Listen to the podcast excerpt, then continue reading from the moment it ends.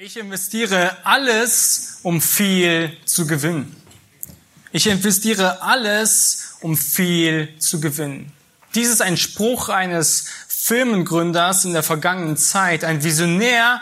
Er hatte das Ziel gehabt, seine Idee ganz groß rauszubringen, ganz groß zu vermarkten. Und seine Erfindung war ein neues und besonderes Werkzeug für den alltäglichen Gebrauch, das jeder Mensch von uns benötigen sollte. Und um seine Idee unter die Leute zu bringen, ließ er dazu eine Fabrik bauen. Er stellte Mitarbeiter ein. Er kaufte äh, Geräte ein. Und zudem hin nahm er sich auch noch einen Kredit, um all das zu finanzieren. Seine ganze Investition, sie kostete ihn circa eine Million Euro. Er verkaufte alles, was er besaß. Er sein gerade mal drei Jahre altes Haus alle seine Wertgegenstände, die noch irgendwie Wert hatten, sein zweites Auto, ja auch sogar seine gute Kleidung, die gut unter die Leute verkauft werden konnte. Und er kratzte wirklich alles an Geld zusammen, um sein Ziel zu verwirklichen, seine Idee unter die Leute zu verkaufen. Ja, und zum, zum Ende hin nahm er sich noch einen hohen Kredit bei der Bank. Und ihr müsst euch vorstellen, diese Person, es war kein Spekulant an der Börse, es war kein Millionär, ein wohlhabender Mensch, sondern ein Mensch wie du und ich, der einer geregelten Arbeit nachgegangen ist, seine 40 Stunden absolvierte und sein Gehalt erhielt. Das heißt, dieser Person hatte nicht das nötige Kleingeld und hat das einfach mal irgendwohin investiert, sondern er setzte wirklich alles auf eine Karte. Zwei Jahre nach Gründung der Firma meldete er Insolvenz an. Seine Idee, sie interessierte niemanden. Sein Werkzeug wollte niemand kaufen. Seine Firma, sie machte keinen Gewinn. Er konnte weder seine Umkosten bezahlen noch seine Mitarbeiter. Die Firma, sie brachte nur Verluste ein. Er sagt von sich selber, ich gab wirklich alles, was ich hatte, weil ich überzeugt war, dass ich noch viel mehr erhalten werde. Und schlussendlich hatte er nichts außer einen großen Berg an Schulden, die er nun selbst irgendwie am Ende zurückzahlen muss. Es ist eine der vielen Beispiele aus der Welt, wo Menschen Dinge investieren, wo sie viel geben, ja, sei es äh, in Menschen hinein, sei es, dass wir Geld investieren, sei es, dass wir Kraft investieren und doch am Ende noch nicht mal das zurückbekommen, was wir investiert haben. Wir wollen den doppelten Gewinn, wir wollen die Rendite, die Wertsteigerung, ja sogar vielleicht den Reichtum erreichen, doch erhalten noch nicht mal das zurück, was wir erhofft haben. Es ist nicht selten, dass auch wenn es dann gut läuft, dass wir vielleicht Gewinn machen, aber die wahre Freude, wahre Erfüllung, die wir nur in Christus finden, erhalten wir nicht. Wahre, erfüllende Freude finden wir nur in Christus, in, in keiner äh, Investition. Nun, heute lesen wir in der Bibel von zwei Personen, die den Deal ihres Lebens gemacht haben. Sie haben ihr ganzes Hab und Gut verkauft und haben es in eine Sache investiert. Man kann auch sagen, sie haben wirklich ein profitables Geschäft gemacht und sie investierten alles und gewannen noch viel mehr als das, was sie investiert haben. Das lesen wir in Matthäus 13, die Verse 44 bis 46. Ich lade euch dazu ein, eure Bibeln aufzuschlagen und mit mir den Text gemeinsam zu lesen. Matthäus, Kapitel 13, die Verse 44 bis 46. Dort sagt Jesus, wiederum gleicht das Reich der Himmel einem verborgenen Schatz im Acker, den ein Mensch fand und verbarg. Und vor Freude darüber geht er hin und verkauft alles, was er hat und kauft jenen Acker. Wiederum gleicht das Reich der Himmel einem Kaufmann, der schöne Perlen suchte. Als er eine kostbare Perle fand, ging er hin, verkaufte alles, was er hatte und kaufte sie. Nun, zwei einfache Gleichnisse, womit Jesus uns eine geistliche Wahrheit deutlich machen möchte. Er beantwortet zudem auch die Frage, wie eine wahrhaft gerettete Person aussieht. Was kennzeichnet sie? Und eines der Kennzeichen dieser Person ist, dass diese Person bereit ist, alles hinzugeben um Christi willen, um ihm nachzufolgen, um den Eintritt in das Reich der Himmel zu Christus, wo Christus ist, zu erhalten. Und wenn wir an Menschen denken in Krisengebieten, ja auch Open Doors ist zum Beispiel eine Organisation, die oft darüber berichtet, so lesen wir von Menschen, die denen wirklich bewusst ist, ja, wenn ich jetzt Christus nachfolge, wenn ich Buße tue und mich Christus hingebe, so muss ich alles aufgeben. Diesen Menschen ist vollkommen bewusst, dass sie alles auf eine Karte setzen und sie tun das, weil sie überzeugt sind, dass sie in Christus noch viel mehr erhalten als das, was sie alles gehabt haben. Es fällt nicht ins Gewicht. Hier in diesem Gleichnis möchte Jesus uns aufzeigen, wie wertvoll es ist, einen Platz im Reich der Himmel zu haben.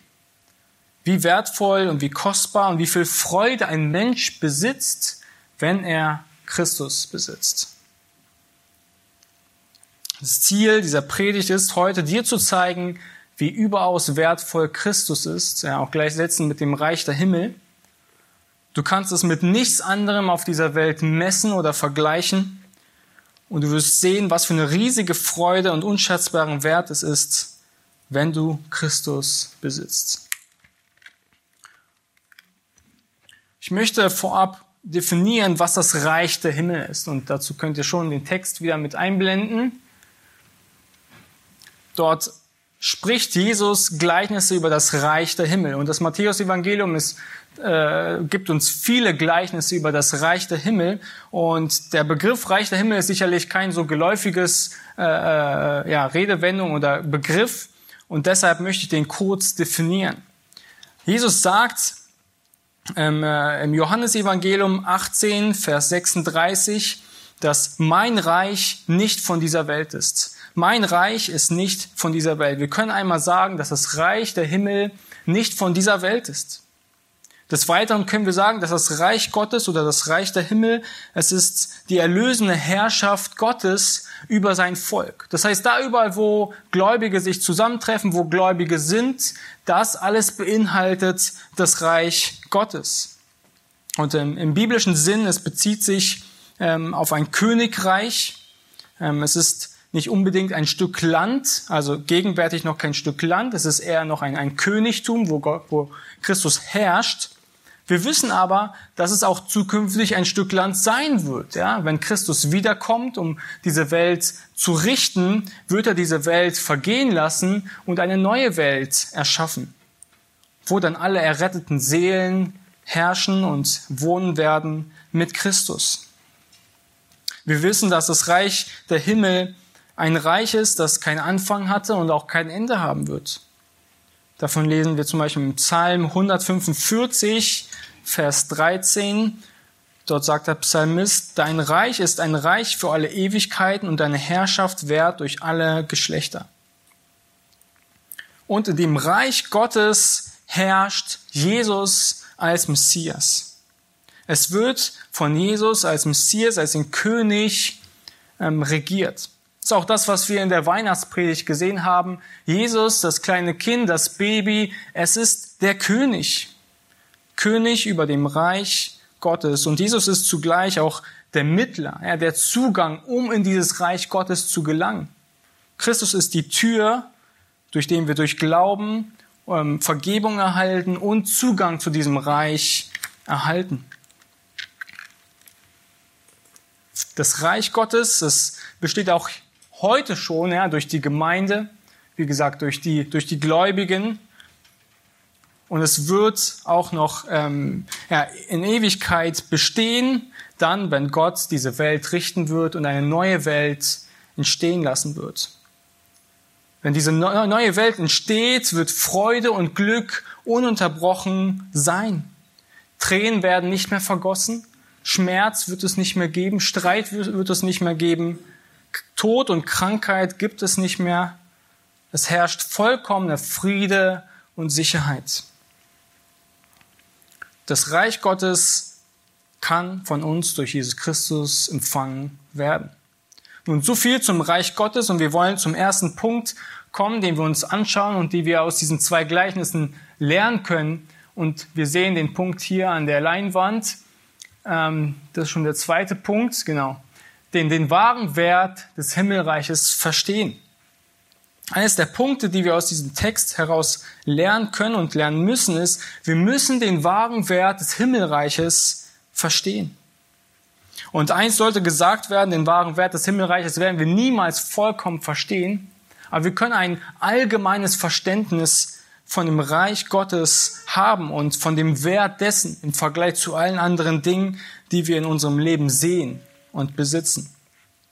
Nun einmal wird der Besitz des Reiches der Himmel mit einem verborgenen Schatz im Acker ähm, verglichen, den ein Mensch fand und verbarg. Der Himmel oder das Reich Gottes oder Christus gleichgesetzt, es wird mit einem verborgenen Schatz im Acker verglichen. Und wir müssen uns Folgendes vor die Augen holen. Damals gab es keine Banken wie heute.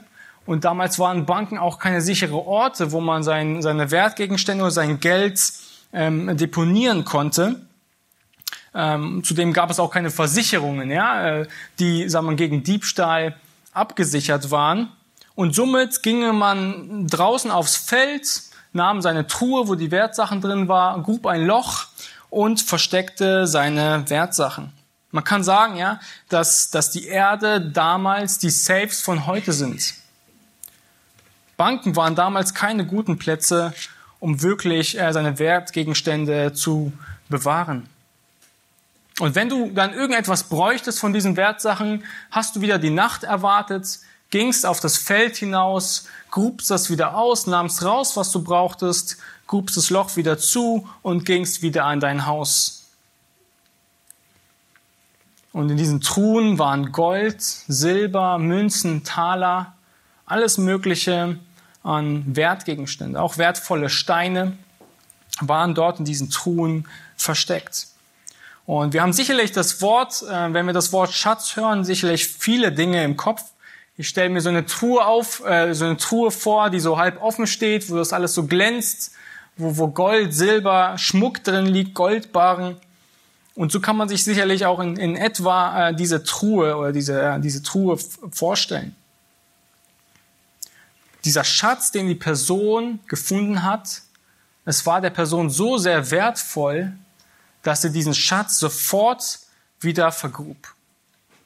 Wäre es irgendetwas Wertloses gewesen, hätte die Person es vielleicht beiseite geworfen, es hätte diese Person nicht weiter gekümmert. Und ich, ich kenne es von mir selbst aus, wo ich, wenn ich im Garten arbeite, dann finde ich sicherlich viele Sachen im Erdboden. Viele Steine, Glasscherben, Abfall. All diese Dinge, die, die nehmen wir heraus und werfen sie beiseite, weil sie uns ähm, für den tragbaren Boden stören würden. Diese Dinge, sie kümmern uns nicht weiter. Doch wäre es etwas von hohem Wert, nehmen wir es heraus und legen es beiseite, achtsam, weil es uns wertvoll ist. Wir wollen es nicht verlieren. Wir wollen dieses Ding, ähm, dieses wertvolle Gut nicht beschädigen. Und höchstwahrscheinlich können wir davon ausgehen, dass dieser Mensch ein Tagelöhner war. Das heißt, er arbeitete für einen Herrn auf dem Acker und hat diesen Acker bewirtschaftet, um ihn vorzubereiten für, für das Aussehen von Saat. Und dieser Mensch, er konnte diesen Schatz nicht einfach so ausgraben, beiseite legen und danach mitnehmen. Es war ja nun ein Safe gewesen, ja, den äh, wohl der Herr dort versteckt hatte. Und was macht der Arbeiter? Ähm, er nimmt diesen Schatz und er vergrub, er vergrub ihn wieder. Ja. Sicherlich war auch eine gewisse Angst gewesen, dass niemand anderes diesen Schatz entdeckt und ihn mitnimmt. Und er nimmt und vergräbt den Schatz wieder. Und was sagt der Text weiter? Er sagt, und vor Freude darüber geht er hin und verkauft alles, was er hat und kauft jenen Acker. Er ging voller Freude über diesen einen so wertvollen und überaus kostbaren Schatz dahin und tut was? Er geht zurück und verkauft alles, was er hat und kauft jenen Acker. Er wollte diesen Schatz haben und um diesen Schatz zu haben, musste er diesen Acker kaufen. Und da sicherlich auch nicht das Geld übrig hatte, musste er alles verkaufen, alles beiseite legen, hinter sich lassen, um diesen Acker zu erwerben. Wir wissen nicht, was dieser Mensch alles besaß. Und das, das sagt uns der Text auch nicht. Aber was wichtig zu erwähnen ist, er verkaufte alles.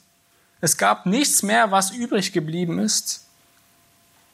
Und es klingt für uns vielleicht etwas töricht oder unweise. Wir würden sicherlich nicht alles verkaufen, um irgendwie etwas zu erhalten. Es klingt vielleicht töricht, aber diese Person, sie, sie hat den Wert dieses Schatzes gesehen, hat die Kosten überschlagen und sich entschieden, alles auf diese Karte zu setzen, alles zu verkaufen und diesen Schatz zu erhalten. Ich gebe viel und erhalte im Vergleich wenig. Ich gebe fünf Dinge auf und erhalte eines. Dieser Mensch, er war nicht töricht. Dieser Mensch, er handelte wohl überlegt. Dieser Mensch, er hat wirklich alle Kosten überschlagen. Und ihm war vollkommen bewusst, er wird den Gewinn durch dieses eine erkaufte Gut zurückfahren. Es ist kein Verlust. Er sah diesen großen Wert dieses Schatzes und ihm war vollkommen bewusst, er wird noch viel mehr zurückerhalten als das, was er jemals besaß. Und das, was auch sehr äh, schön in diesem Text zu sehen ist, ähm, Vers 44, der letzte Satz, dort sagt Jesus, und vor Freude darüber geht er hin und verkauft alles. Dieser Mensch, er hatte keine Traurigkeit, kein Verdruss, sondern in Freude geht er hin und verkauft alles, was er hat und kauft diesen Acker. Wenn du den wahren Wert des Himmelreiches verstanden hast, wenn du verstanden hast, was es bedeutet, Christus zu besitzen, mit Christus zu leben, dass Christus in deinem Herzen wohnt, dann bist du bereit, alles aufzugeben, was du hast und das in Freude. Du wirst alles bereit sein, auf Erden dahinter zu lassen, nur um Christus zu besitzen. Den Himmel zu besitzen, im, Reich Gottes zu sein, ist gleichzusetzen mit Christus nachzufolgen, Christus zu, benutz, äh, zu besitzen. Jesus, er ist der Weg in den Himmel. Und wer von uns möchte nicht im Himmel sein anstatt der Hölle? Wer möchte nicht wertvolle Diamanten haben im Vergleich zu Dreck? Wer möchte nicht ewige Ruhe anstatt ewiger Pein? Wer möchte nicht Gemeinschaft mit Gott anstatt Gemeinschaft mit Gottlosen? Wenn du Christus hast, dann hast du alles. Es ist eine, eine wirklich gute, sehr gute Investition. Wenn du wirklich verstanden hast, wie viel Mehrwert die Ewigkeit im Himmel ist im Vergleich zu all dem, was wir hier auf Erden haben, so wirst du bereit sein, alles aufzugeben. Nun, das zweite Gleichnis, es handelt von einem Kaufmann, der schöne Perlen suchte. Und ähm, ja, hier wird der Besitz des Reiches, äh, der Himmel mit einer kostbaren Perle verglichen. Und schöne Perlen zu suchen, es war der Beruf dieser, dieser Person. Er handelte, er kaufte äh, Perlen, um äh, damit seinen Lebensunterhalt zu bestreiten. Äh, und man kann äh, zur damaligen Zeit sagen, dass Perlen damals sehr wertvoll waren, so wie im Vergleich heute Diamanten. Ja, es gibt heute auch Perlen, äh, die sehr wertvoll sind. Und Diamanten sind sehr teuer und sehr wertvoll. Es gibt nicht viele davon. Und sie haben sehr oft einen sehr, sehr hohen Wert und sind auch nicht so einfach zu bekommen. Wenn du eine Perle damals hattest, so hattest du zum Teil ein ganzes Vermögen. Wir wissen von den Ägyptern, dass sie die Perlen angebetet haben. Ähm, Perlen waren damals unglaublich wertvoll im Vergleich wie zur, zur, zur Zeit heute, vielleicht zu Grundstücken in Berlin ähm, oder im Umland. Sie waren unglaublich begehrt. Und das war auch eines der Gründe, warum Paulus den Timotheus warnt, dass die Frauen nicht unbedingt mit Perlen und mit großem Schmuck in die Gemeinde kommen sollen, weil andere dadurch versucht waren, eifersüchtig waren. Ähm, und somit sollte das im, im Gottesdienst ähm, keinen Platz haben. Wir sehen, dass die Tore des neuen Jerusalems mit Perlen ähm, beinhaltet sind. Und dieser Kaufmann hier, er suchte nach bloß schönen Perlen. Und mit der er anscheinend weiter handeln könnte, mit der er weiter verkaufen kann und äh, ja, Gewinn macht. Und das, was, der, was diese Person hier fand, war nicht nur eine schöne Perle. Der Text sagt uns, die Person fand eine kostbare Perle. Nicht nur eine schöne Perle, die ihm vielleicht bisschen Gewinn einfährt, sondern eine kostbare Perle, die einen sehr, sehr hohen Preis hat, die sehr wertvoll ist, eine teure Perle ist, die auch im Vergleich zu dem Einkaufswert nicht im Vergleich steht. Und auch diese Person, als sie diese Perle sah, ging sie hin, verkaufte alles, was sie hatte und kaufte diese eine Perle. Man kann sicherlich davon ausgehen, dass die Augen dieses erfahrenen Kaufmannes groß waren, seine, sein Gemüt, es war bewegt, seine Hände waren in der Luft. Er wollte diese Perle unbedingt haben. Er sah den Wert dieser Perle und ging hin und verkaufte alles, was er hatte und kaufte sie. Und auch er ging mit Freude hin und verkaufte alles, was er hatte. Jesus, er sagt uns auch in Matthäus 19, Vers 29, und jeder, der Häuser oder Brüder oder Schwestern oder Vater oder Mutter oder Frau oder Kinder oder Äcker verlassen hat um meines Namens willen, der wird es hundertfältig empfangen und das ewige Leben erben. Wenn wir den wahren Wert des Himmelreiches verstehen, dann sind wir bereit, alles aufzugeben, um Christus nachzufolgen. Ja, alle Freuden, alle Wertgegenstände, alle Beziehungen, all die Dinge, was die Welt uns so bietet und uns auch so weiß macht, dass wir das unbedingt brauchen. Es ist im Vergleich zu Christus Dreck, es ist einfach nur Luft, es ist einfach nur eine Dampfwolke, die wir einen Moment in der Luft schweben sehen und die einfach vergeht. Wir müssen verstehen, wie kostbar es ist, Christus zu kennen und Christus zu haben, wie, wie kostbar Christus selbst ist. Auch Paulus selbst, er sagt in einer seiner Briefe, dass er alles für Dreck achtet gegenüber dem, dass er Christus kennen darf. Hast du schon mal darüber nachgedacht, dass das tolle Gold und Silber, was in unserer Welt so, so einen hohen Wert hat, in der neuen Welt, die Gott erschafft, ein bloßer Asphalt ist? Interessiert dich draußen der Asphalt? Wir müssen den wahren Wert des Himmelreiches verstehen. Nun kommen wir zum zweiten Punkt, das Suchen nach dem Himmelreich. Wir sehen einmal, dass diese zwei Personen etwas suchten. Wir sehen einmal, dass eine Person etwas aktiv suchte, das war der Kaufmann, und der, der Arbeiter auf dem Feld, der suchte nicht aktiv nach, äh, nach etwas. Und davon können wir lernen oder zwei Prinzipien äh, ziehen. Das Reich der Himmel, es wird einmal Menschen offenbar, die nicht aktiv danach suchen. Und einmal, es wird äh, Menschen offenbar, die aktiv danach suchen. Es gibt Menschen, die kommen einmal zufällig zur Gemeinde, hören vom Evangelium und werden von ihrer Sünde überführt und kommen zum Glauben. Und andere suchen nach dem wahren Sinn des Lebens und suchen nach Gott und finden Vergebung in ihm. Menschen, sie treten wirklich durch unterschiedliche Situationen in das Reich.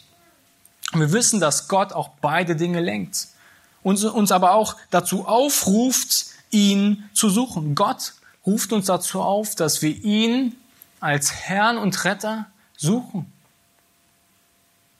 Dazu auch der Vers aus Jesaja 55, Vers 6.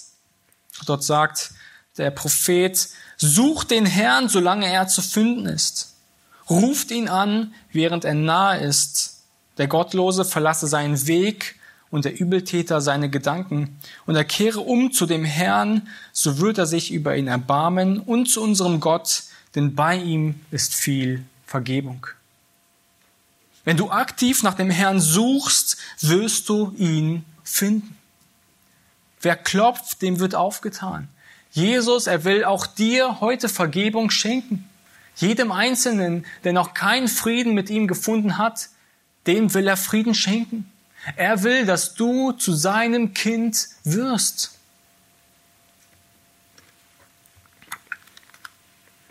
Erkenne deine Sündenschuld vor Gott, erkenne an, dass du aus eigener Kraft nicht gerettet werden kannst. Ja, Jesus sagt, er ist gekommen, nicht um Gerechte zu berufen, sondern Sünder zur Buße. Menschen, die wirklich verstanden haben, sie sind vor Gott vollkommen schuldig und sie können aus eigener Kraft für ihre Errettung rein nichts, gar nichts tun. Kein Preis der Welt kann dich erretten. Und wir sehen auch, dass sich der Herr den offenbart, ja, die, die aktiv nach ihm suchen. Gott ist wirklich gnädig. Gott bewirkt beides. Leute, die nicht aktiv nach ihm suchen und Leute, die aktiv nach ihm suchen. Und jeder Mensch von uns, er sucht nach etwas. Wir sind alle Menschen, die geschaffen worden sind zur Anbetung. Auch wenn du es noch nicht wusstest, aber Gott hat dich geschaffen zur Anbetung. Und wir versuchen, äh, unseren Hunger durch viele verschiedene Dinge zu stillen. Und wir können diesen Hunger auch nicht mit geistlichen Begriffen beschreiben, ja, weil wir uns einmal verstocken, weil wir in unserer Sünde sind und verstehen nicht, dass unsere, unsere wahre Hunger nach Gott eigentlich darin besteht, dass wir mit ihm Gemeinschaft haben. Jeder Mensch, er versucht, sein Herz zu füllen mit allen möglichen Dingen, mit Wertgegenständen, mit Beziehungen, mit Geld, mit allen Dingen, was die Welt uns bieten kann. Doch nichts ist das, was uns wirklich wahrhafte Erfüllung geben kann. Nichts kann dir wirklich wahre, vollkommene Freude geben. Und wir, haben, wir sind in so einer Welt, in der es selbstverständlich ist, dass man auch mal wieder die Beziehung wechselt, weil sie einfach nicht mehr funktioniert oder weil sie keine Freude mehr gibt. Oder äh, wieder neue Wertgegenstände kaufen, weil das äh, Teil, was wir gekauft haben, einfach nicht mehr ja, äh, der zeitgemäß ist.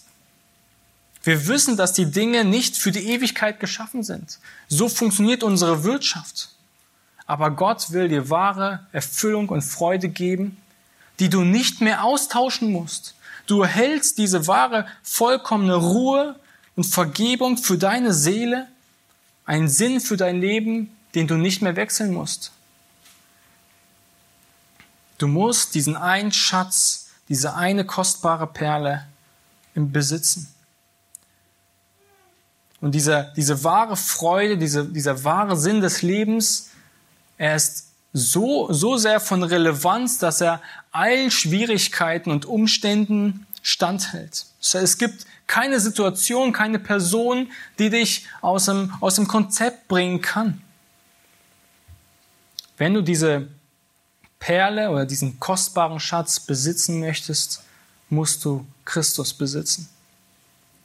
Und wenn du heute hier sitzt und sagst, Christus ist für mich nicht wert, Christus äh, hat für mich keinen Wert, das Reich der Himmel ist für mich nicht wichtig, dann hast du nicht verstanden, wer Christus ist und was das Reich der Himmel ist. Du musst das Reich der Himmel verstehen und Himmel suchen. Suche nach Gott.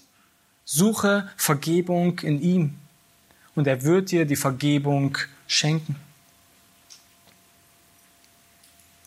Und der dritte Punkt, den wir lernen können, ist die Entscheidung für das Reich der Himmel treffen. Wir sehen, dass diese zwei Personen etwas gefunden haben und die Entscheidung getroffen, alles aufzugeben, um dieses eine zu erhalten. Und beide Personen aus diesen beiden Gleichnissen, sie reagierten gleich. Sie gingen hin, sie verkauften alles, was sie hatten, all ihr Hab und Gut, weil sie wussten, dass das, was sie erhalten, noch weitaus wertvoller ist, um ja dieses eine zu besitzen. Und wieso sollte der Mensch alles verlassen, wenn er nicht weiß, dass er noch viel mehr erhält? Diesen beiden Personen war wohl bewusst, dass sie weitaus mehr erhalten werden als das, was sie jemals besaßen. Und das war auch der Grund, warum sie in Freude hingingen und alles aufgegeben haben. Jesus, er sagt, ich bin der Weg, die Wahrheit und das Leben. Und niemand kommt durch, zum Vater als durch mich. Christus ist der Weg zum Vater.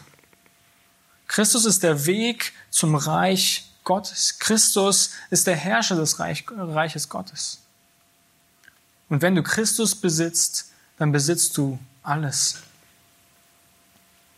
Diese Menschen, sie konnten diese Entscheidung mit großer Freude treffen, weil sie den Wert von Christus verstanden haben. Ja, wir können keine Spur von Verlust oder von Traurigkeit in, in, in, in diesen Herzen von diesen Menschen herauslesen. Sie gingen einfach hin, gaben alles in Freude auf und kauften diese beiden Gegenstände. Eine wahrhaft gerettete Person, die kannst du daran erkennen, dass sie bereit ist, alles hinzugeben, alles liegen zu lassen und einen Weg mit Christus zu gehen. Die Frage an dich ist, bist du bereit, alles aufzugeben, um alles zu erhalten? Alles da hinten liegen zu lassen, um Christus nachzufolgen? Wir geben alles hin, weil Christus für uns weitaus kostbarer ist. Wir gehen keine Kompromisse ein. Wir sagen nicht, wir wollen noch etwas zurückerhalten und das geben wir alles auf und das sind wir nicht bereit aufzugeben. Christus, er will von uns ein wirklich kompromissloses Aufgeben für ihn, eine kompromisslose Nachfolge. Wir müssen alles aufgeben, damit wir Christus zeigen, dass wir ihn wirklich mehr lieben als alles andere, was wir sonst haben. Gott, er möchte komplette Hingabe. Und es ist nicht falsch, als Christ reich zu sein, wohlhabend zu sein, in vielen verschiedenen Aspekten. Aber es darf uns nicht beherrschen. Es darf uns nicht ähm, so sehr beherrschen, dass wir es wertvoller erachten als Christus. Und jemand sagte mal in einem Zitat, ich darf alles besitzen und genießen, wenn ich es dem opfern kann, der sich selbst für mich geopfert hat. Wenn es für dich in deiner Situation, in der du bist, wenn du mit deinem ungläubigen Mann zusammenwohnst und du die Möglichkeit hast, weiter mit dieser Person weiter zusammenzuleben, dann tu es. Wenn du deine ganze Familie, deine ganze Familie ungläubig ist, du aber gläubig wirst und du in deiner Familie weiter leben kannst, ja, die Möglichkeit hast, dann tu es. Aber wenn das nicht so ist, so musst du den Schritt gehen und zu sagen, ich bin bereit, all das da hinten zu lassen, um Christi willen. Es geht nicht nur darum, dass wir alles aufgeben, damit wir alles aufgeben, sondern Christus will, dass wir ihm vollkommen nachfolgen. Alle Sünden müssen wir da hinten lassen, alle Neigungen, alle falschen Freunde oder Gewohnheiten. Wir müssen Christus bedingungslos nachfolgen. In dem Weg laufen, uns ständig verändern zu lassen, an unserem Charakter arbeiten zu lassen. Christus, es geht ihm um völlige Hingabe. Wir müssen das, was unser Herz beherrscht und was so sündig ist, komplett weglassen. Und wir müssen es mit großer Freude tun, weil wir wissen, dass wir in Christus noch weitaus mehr Freude erhalten. Bist du bereit, alles aufzugeben, um noch mehr zu erhalten, um alles zu erhalten? Wenn du den Himmelreich besitzen willst, dann musst du bereit sein, alles aufzugeben, alles da hinten zu, äh, zu lassen, um Christus nachzufolgen. Lass uns auch einen Abschnitt dazu in Matthäus 10 lesen. Matthäus 10, Verse 34 bis 38, also einige Seiten zurückblättern. Dort spricht Jesus auch über die Nachfolge.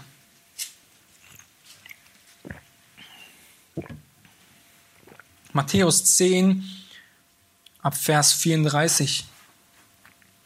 Ihr sollt nicht meinen, dass ich gekommen sei, Frieden auf die Erde zu bringen. Ich bin nicht gekommen, Frieden zu bringen, sondern das Schwert.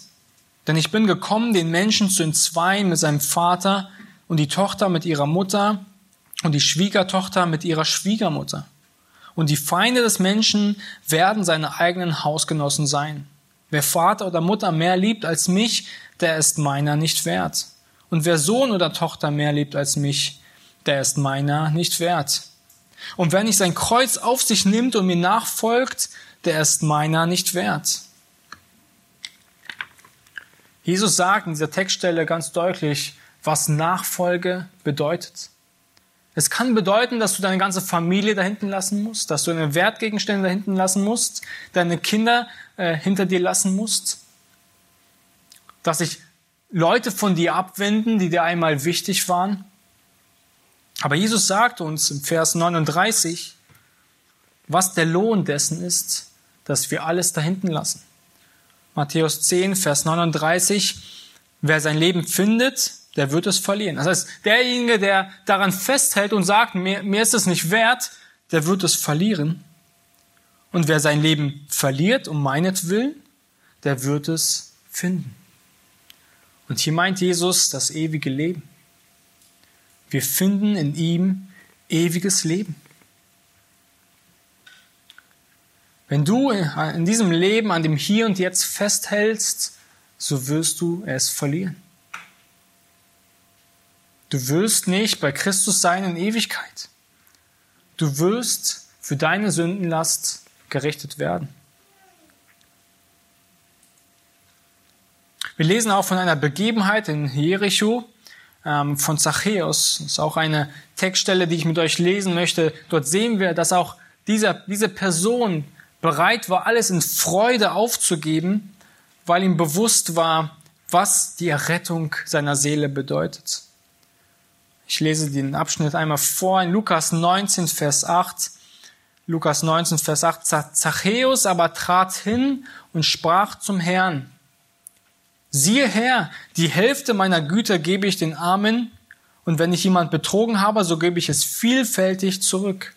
Und Jesus sprach zu ihm, heute ist diesem Haus Heil widerfahren, weil auch er ein Sohn Abrahams ist, denn der Sohn des Menschen ist gekommen, um zu suchen und zu retten, was verloren ist.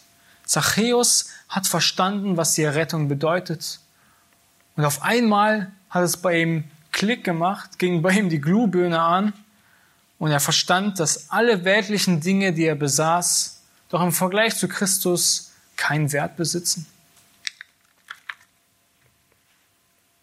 Wenn es einen Sachverständigen gäbe, der den Wert von Christus wirklich ähm, ja, beziffern könnte, dann würde er sicherlich zu dem Schluss kommen, dass er es nicht beziffern kann. Jeder Sachverständige setzt Dinge in den Vergleich. Ja, wir wissen das bei, bei Grundstücken, bei, bei Oldtimern, älteren Autos, bei gewissen äh, Schmuck.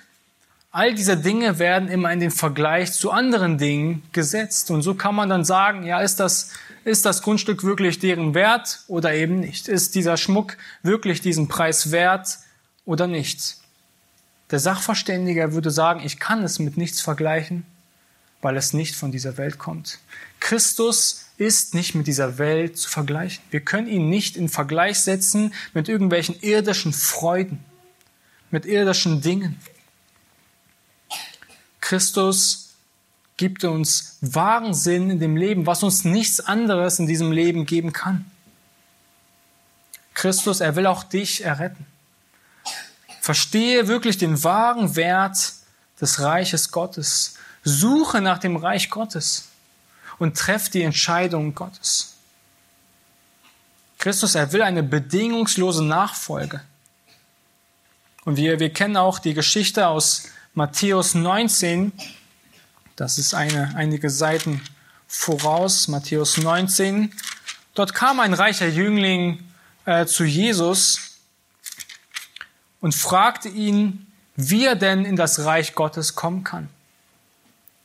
Und Jesus beginnt damit, ihm aufzuzeigen, dass er zuerst mal äh, ja alles äh, verstehen muss, dass er gerettet werden muss, dass er es nicht aus eigener Kraft ähm, machen kann, dass er aus eigener Kraft nicht gerettet werden kann. Matthäus 19, die Verse 16, die können wir auch gerne zusammen lesen. Matthäus 19, Vers 16. Guter Meister, was soll ich Gutes tun, um das ewige Leben zu erlangen? Und Jesus spricht dann zu ihm, er aber sprach zu ihm, was nennst du mich gut? Niemand ist gut als Gott allein. Willst du aber in das Leben eingehen, so halte die Gebote. Er sagt zu ihm, welche? Jesus aber sprach, du sollst nicht töten, du sollst nicht Ehe brechen, du sollst nicht stehlen, du sollst nicht falsches Zeugnis reden, ehre deinen Vater und deine Mutter und du sollst deinen Nächsten lieben wie dich selbst. Der junge Mann spricht zu ihm, das habe ich alles gehalten von meiner Jugend an, was fehlt mir noch? Jesus sprach zu ihm, willst du vollkommen sein, so geh hin, verkaufe, was du hast und gib es den Armen, so wirst du einen Schatz im Himmel haben und komm, folge mir nach. Jesus, er will ihm durch das Gesetz aufzeigen, dass er nicht aus eigener Kraft gerettet werden kann, sondern gerettet werden muss. Er muss erkennen, dass er vollkommen sündig ist und dass er von Christus gerettet werden muss. Und dann sagt er als letzten Punkt, dass er will, dass er bedingungslos nachfolgt. Dass er nicht am, am, am, am Reichtum festhält. Und Jesus wusste ganz genau, dass diese Person einen Schwachpunkt hat. Und der Schwachpunkt war gewesen, dass diese Person an seinem Reichtum festgehalten hat. Und wir lesen hier weiter in diesem Text, Vers 22, als aber der junge Mann ging er betrübt davon, denn er hatte viele Güter. Diese Person, sie ihm war nicht bewusst, war, war nicht bereit, alles aufzugeben, um Christus nachzufolgen. Er hielt an dieser einen Sache, an dem Reichtum fest. Und so ist die Frage auch an dich, bist du bereit, alles aufzugeben? Was ist es in deinem Leben, was dich davon abhält, Christus nachzufolgen? Christus nachzufolgen, diese Investition, alles da hinten zu lassen, sie rentiert sich, sie bringt dir Gewinn ein. Du musst die Kosten überschlagen, um Christus nachzufolgen. Christ zu werden, das heißt, durch die enge Pforte einzugehen, alles abzulegen und Christus völlig hinzuopfern. Wir verdienen uns dadurch nicht die Errettung. Es zeigt aber, dass wir es wirklich ernst meinen und dass wir Gott wirklich aus Herzen lieben. Christus, er will uns ganz. Und wir wollen zum Schluss kommen. Ich möchte noch einen Abschnitt vorlesen, den Spurgeon zu diesem Text sagt, der es auch so gut trifft, indem er sagt, ähm, im Zitat, in beiden Fällen wurde alles verkauft, um den Preis zu gewinnen. Und so müssen auch wir, wie immer, wie unsere Bekehrung stattfindet, alles für Christus aufgeben. Nicht gezwungen, sondern willig. Es muss uns ein Vergnügen sein, Opfer zu bringen. In der Tat, wir müssen sie nicht als Opfer betrachten, gerade wie diese zwei Männer begierig und eifrig waren, ihr ganzes Eigentum zu verkaufen, um in den Besitz dieses einen Schatzes zu kommen, der für sie für, äh, der sie fürs Leben reich machte. Wer von uns möchte nicht Dreck anstatt für Diamanten? Wer möchte nicht zu Jesus Christus in der Ewigkeit im Himmel anstatt in die Hölle? Wer möchte nicht Christus anstatt der Welt? Anstatt der Welt, die vergeht, die keinen bleibenden Bestand hat. Bist du bereit, alles zu verlassen, um alles zu erhalten? Lass uns darüber nachdenken, was wir in unserem Leben an was wir festhalten, was uns von der bedingungslosen Nachfolge abhält. Auch wenn du heute schon im Leben mit Christus stehst, so überprüfe dein Leben, läutere dein Herz, achte darauf, was hält dich fest, Christus noch mehr zu lieben, noch mehr festzuhalten, noch mehr zu wachsen und lass sie los. Setz wirklich alles auf eine Karte. Christus, er hat uns hier in diesem Abschnitt aufgezeigt, dass du heute den Deal deines Lebens machen kannst. Du kannst alles auf eine Karte setzen und du wirst gewinnen. Du wirst die Rendite, die Wertsteigerung wirklich erhalten. Wenn du alles aufgibst, wirst du alles erhalten. Lass uns gemeinsam aufstehen und ich bete mit uns.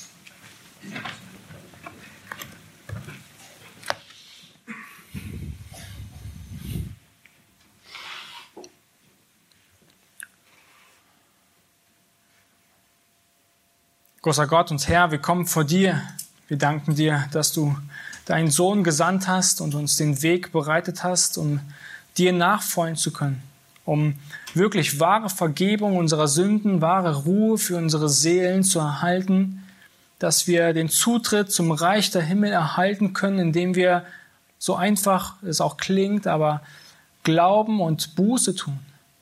Du bewirkst Glauben und Buße und wir wollen dich bitten für jeden Einzelnen, der dich noch nicht kennt, der diese Entscheidung noch nicht getroffen hat, Herr, der noch nicht verstanden hat, was du wert bist, welchen Wert du besitzt, dass du in diesen Herzen wirkst, dass du sie ihnen wirklich von ihrer Sünde überführst und zu dir führst, dass wir alle wirklich den wahren Wert von dir verstehen und auch dementsprechend unser Leben führen, unsere Zeit in dich investieren, in dein Reich, weil wir wissen, dass es das Einzige ist, was, was, wo es wirklich wert ist.